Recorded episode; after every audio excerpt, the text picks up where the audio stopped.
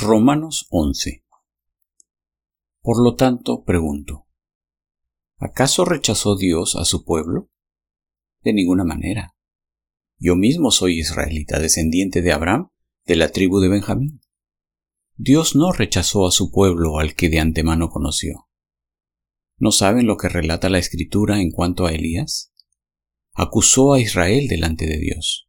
Señor, han matado a tus profetas y han derribado tus altares. Yo soy el único que ha quedado con vida y ahora quieren matarme a mí también. ¿Y qué le contestó la voz divina? He apartado para mí siete mil hombres los que no se han arrodillado ante Baal. Así también hay en la actualidad un remanente escogido por gracia. Y si es por gracia, ya no es por obras, porque en tal caso, la gracia ya no sería gracia. ¿Qué concluiremos?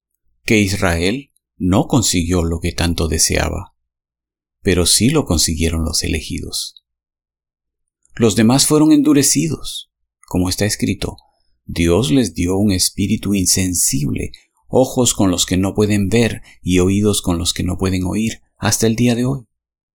Y David dice, que sus banquetes se les conviertan en red y en trampa, en tropezadero y en castigo, que se les nublen los ojos para que no vean y se encorven sus espaldas para siempre. Ahora pregunto, ¿acaso tropezaron para no volver a levantarse? De ninguna manera.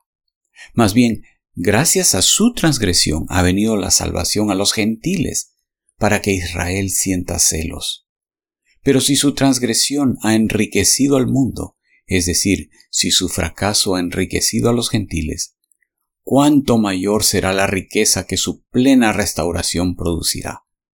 Me dirijo ahora a ustedes, los gentiles. Como apóstol que soy de ustedes, le hago honor a mi ministerio, pues quisiera ver si de algún modo despierto los celos de mi propio pueblo, para así salvar a algunos de ellos. Pues si el haberlos rechazado dio como resultado la reconciliación entre Dios y el mundo, ¿no será su restitución una vuelta a la vida? Si se consagra la parte de la masa que se ofrece como primicias, también se consagra toda la masa. Si la raíz es santa, también lo son las ramas. Ahora bien, es verdad que algunas de las ramas han sido desgajadas, y que tú, siendo olivo silvestre, has sido injertado entre las otras ramas. Ahora participas de la savia nutritiva de la raíz del olivo. Sin embargo, no te vayas a creer mejor que las ramas originales. Y si te jactas de ello, ten en cuenta que no eres tú quien nutre a la raíz, sino que es la raíz la que te nutre a ti. Tal vez dirás, desgajaron unas ramas para que yo fuera injertado. De acuerdo. Pero ellas fueron desgajadas por su falta de fe. Y tú por la fe te mantienes firme. Así que no seas arrogante sino temeroso porque si Dios no tuvo miramientos con las ramas originales, tampoco los tendrá contigo. Por tanto, considera la bondad y la severidad de Dios, severidad hacia los que cayeron y bondad hacia ti. Pero si no te mantienes en su bondad, tú también serás desgajado. Y si ellos dejan de ser incrédulos, serán injertados, porque Dios tiene poder para injertarlos de nuevo. Después de todo, si tú fuiste cortado de un olivo silvestre al que por naturaleza pertenecías y contra tu condición natural fuiste injertado en un olivo cultivado, con cuánta mayor facilidad las ramas naturales de ese olivo serán injertadas de nuevo en él. Hermanos, quiero que entiendan este misterio para que no se vuelvan presuntuosos. Parte de Israel se ha endurecido, y así permanecerá hasta que haya entrado la totalidad de los gentiles. De esta manera, todo Israel será salvo, como está escrito. El Redentor vendrá de Sión y apartará de Jacob la impiedad. Y este será mi pacto con ellos cuando perdone sus pecados. Con respecto al Evangelio, los israelitas son enemigos de Dios, para bien de ustedes.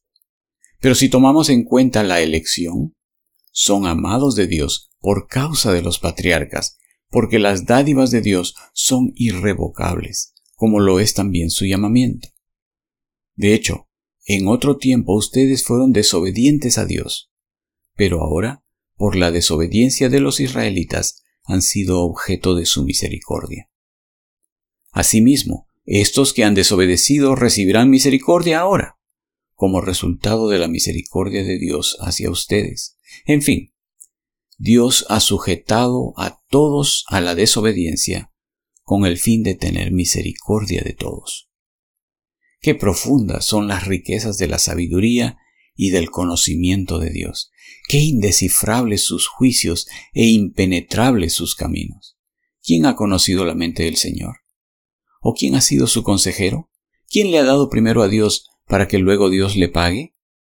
Porque todas las cosas proceden de Él y existen por Él y para Él. A Él sea la gloria por siempre. Amén. Romanos 12.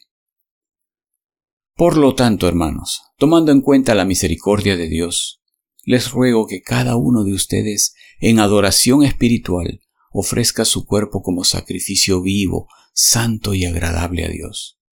No se amolden al mundo actual, sino sean transformados mediante la renovación de su mente.